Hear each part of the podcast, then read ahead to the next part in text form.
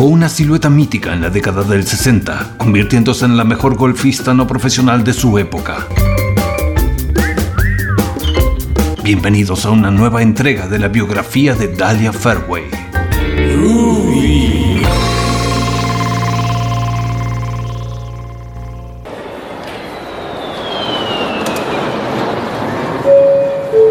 Preview.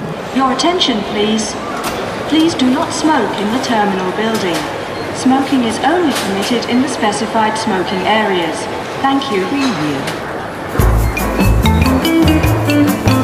Una vez más, el personal de seguridad del aeropuerto revisa exhaustivamente el equipaje que consta de una bolsa de palos de golf. No más que eso, el detector de metales no solo advierte la presencia de hierro, sino que los policías aeroportuarios pretenden desarmar y abrir las cabezas de los palos de madera, el drive y la madera 3. Sospechan que puede estar transportando armas allí, microfilms, información confidencial o sustancias ilegales. El altavoz vuelve a ser el último anuncio para abordar el vuelo de líneas aéreas Pan Am con rumbo a Londres. Un Londres que por esos años es llamado Swinging London, por su estilo, su moda, su música y posiblemente también porque ahora se dirige hacia allí Dahlia Fairway.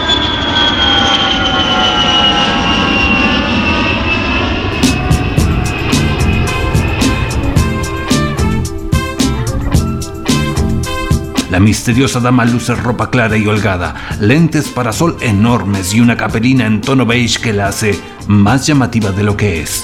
A pesar de estar en los registros de pasajeros sospechosos y en las listas de posibles espías, no encuentran nada en su bolsa y tampoco encuentran argumentos para detenerla. Ella ya está acostumbrada a que esto suceda. En un punto hasta disfruta de hacerles pasar un papelón, a pesar del dispositivo organizado para refrenarla. Dahlia Fairway se dirige a Gran Bretaña. Sus objetivos parecen ser variados, sorpresivos, excitantes. Uno de ellos es recorrer el Royal St. George Golf Club, una de esas canchas idílicas de la historia del golf, allí donde rotativamente se celebra el Open Championship. A decir verdad, un David Niven la espera, con ánimo de hacerla pasear por el glamour londinense. Tal es el misterio que envuelve a Dahlia, que muchas mujeres se hacen pasar por ella y lo más asombroso es que ella se hace pasar por esas tantas otras. La azafata le ofrece un trago antes de despegar. Elige un Tom Collins. Lo bebe ingiriendo una pastilla. Durante los vuelos prefiere dormir.